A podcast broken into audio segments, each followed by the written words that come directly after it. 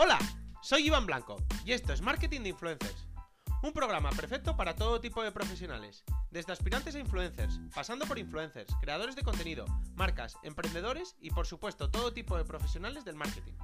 Aquí desterraremos mitos y prejuicios que existen contra este sector.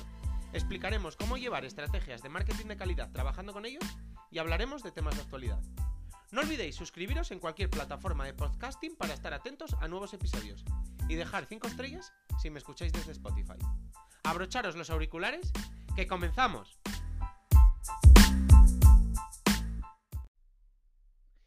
En el programa de hoy quería hablar sobre los influencers CGI, que son influencers eh, generados por mm, imágenes generadas por un ordenador.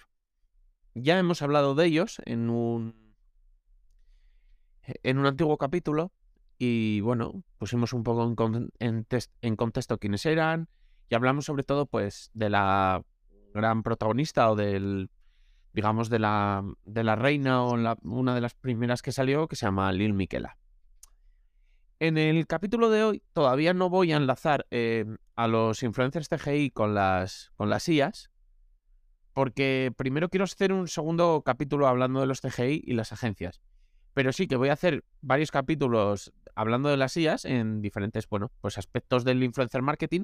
Y uno de ellos, y por supuesto, y por, por lo lógico del mismo, va a ser eh, relacionándolos con los, con los influencers CGI.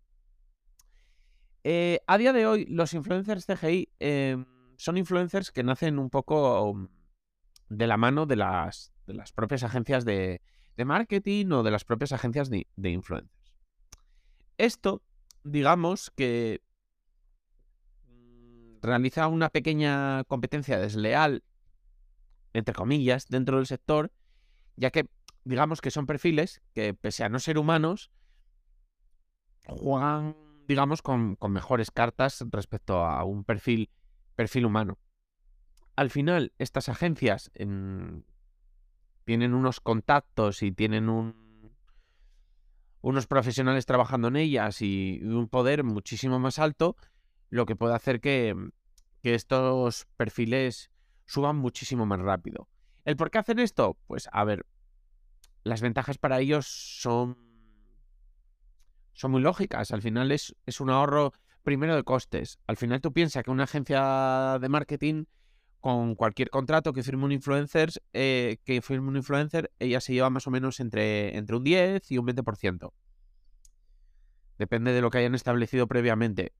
Pues digamos que con, este tipo de perfiles, la agencia se lleva el, el 100% del, del contrato de patrocinio. O sea, con lo que estamos hablando de ya a nivel coste de un interés bastante, bastante increíble. Y luego, por otro lado, pues para la agencia tiene las ventajas de, no ser humano.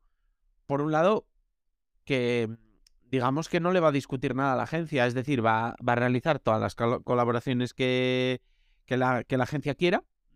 No va a tener ningún tipo de, de reparo en anunciar pues una determinada marca porque no coincida con sus valores, no va a negarse a hacer otra colaboración porque sea muy, digamos, tediosa no va a poner, evidentemente no va a poner ningún pero. ¿Por qué? Porque es una imagen generada por un ordenador. Y luego, a su vez, pues puede trabajar con, como, como quien dice 24-7, que eso no es real, porque al final los que trabajan son los que están detrás de ella, pero digamos que puede trabajar todas las horas que quiera para, para la agencia, todos los responsables de, de esta. Bueno, de, de este perfil y bueno, pues además otras ventajas, pues es que evidentemente cualquiera que haya trabajado con los influencers sabe a veces un poco de las dificultades tanto comunicativas como de cumplir plazos, organizativas, etcétera, etcétera, de algunos de estos perfiles, pues evidentemente todo esto lo allana, porque al final son los mismos responsables de los talentos de la agencia los que pueden los que pueden controlar, controlar a, este, a este perfil.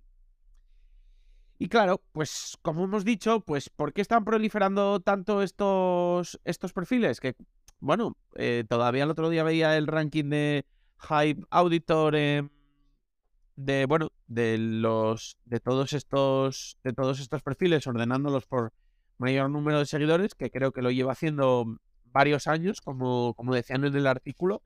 Y bueno, digamos que realmente mm, suben cada año, digamos. Suben cada, suben cada año en números y bueno, pues, pues eso, eso, eh, esto viene por una serie de razones. Primero, por lo que hemos dicho, porque están gestionados por, por estos, por estas, eh, por estas grandes agencias, las que, pues digamos que los solo por, solo por los profesionales que trabajan detrás de los perfiles, ya solo por eso, los pueden colocar en, mejor situación, digamos, que, otros perfiles, porque son, estamos hablando de grupos de profesionales que, entienden las redes sociales, cuyos conocimientos son altísimos y que por tanto pueden hacer crecer a cualquier perfil. Luego, por otro lado, ellos también tienen contactos para, pues, digamos, que empiecen a hacer aparición en prensa, aparición en televisión, aparición en, en todo ese tipo de plataformas y,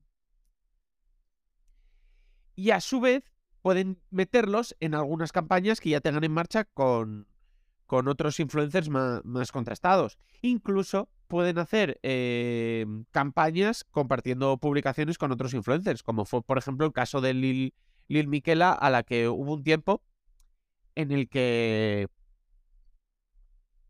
salía pues con, con todos los grandes influencers del, del, sector, además los, los influencers americanos, y se hacía reportajes fotográficos eh, para marcas de moda, pues con, bueno, con todos estos perfiles.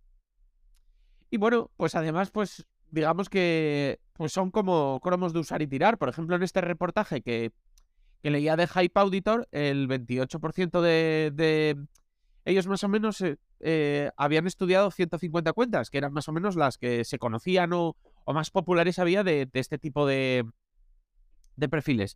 Y el 28% de estas cuentas en el último año no habían publicado nada, es decir, eran perfiles ya abandonados. ¿Por qué?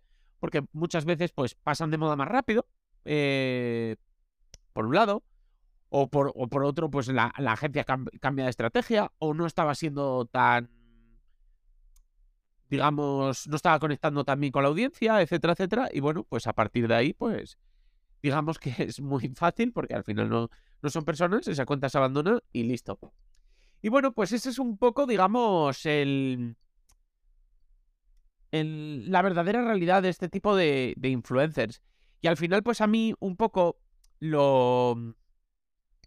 Lo que me chirría un poco de ellos es eso, es un poco como son las mismas agencias las que lo crean en detrimento de, personas más reales y cómo se, se, les mete un chute, digamos, de, publicidad, de contactos, de, estrategias de marketing, etcétera, etcétera, de las que, claro, evidentemente un perfil humano no puede disponer al principio y cómo debido, debido a eso crecen y bueno, pues por ejemplo, en el top de, esta, de, este, de este medio, pues salía la primera Ludo Magalú, que tenía 3,8 millones. Luego estaba otro perfil que, es, que se llama Nobody Sausage, que tenía 2,8. Luego estaba Casa, Casas Bahía, que tenía 2,1. Y, y Lil Miquela, que habíamos hablado ahora, que tenía 1,9. Al final estamos hablando de, de perfiles bastante potentes. Y lo dicho, muchos de ellos, pues, pertenecientes, pertenecientes a agencias y claro, pues acumulan cientos de, de colaboraciones, millones de seguidores y bueno, pues son muy interesantes para ellas. Sin embargo, pues sí que yo como, como usuario y como como un poco propietario de, de, este podcast, no recomiendo para nada seguir este tipo de cuentas porque realmente son totalmente publicitarias. No nos van a aportar nada más allá de, de la novedad, pero creo que la novedad además ya ha acabado. Ya al final ya las hemos visto y a día de hoy, pues al final carecen de, personalidad alguna, solo van a intentar vendernos cualquier tipo de productos y además, pues, si por ejemplo eres influencer o estás intentando ser influencer, pues te estás, digamos, dándole visualizaciones, me gusta, seguidores al final a una competencia y a una competencia que es desleal contigo por lo, por lo que, por lo que he un poco mencionado, porque al final no juega con tus mismas cartas y y son perfiles que están ahí por eso, porque al final es mucho más costoso y en, digamos, en monetariamente y en tiempo y en, y en un, en responsables, en, empleados, tratar con influencers humanos, digamos, que a tratar con estos. Y esa es un poco la realidad de los influencers TGI, que igual muchos no conocíais, igual creíais que eran, bueno, pues personajes que surgían de una persona que estaba en su casa y lo creaba un poco porque le gustaba el, el diseño con ordenador y bueno, pues realmente suele haber una historia detrás escondida muchísimo más. Así que nada, decidme qué pensáis, si seguíais alguno, si no, si estáis de acuerdo conmigo, bueno, cualquier, cualquier otro tema o si queréis compartir otro tema, ya sabéis, me escribís a hola arroba marketinginfluencers.com y estamos en contacto. Y nada, seguimos con la semana. Mañana, mañana ya es viernes, así que nada. Adiós.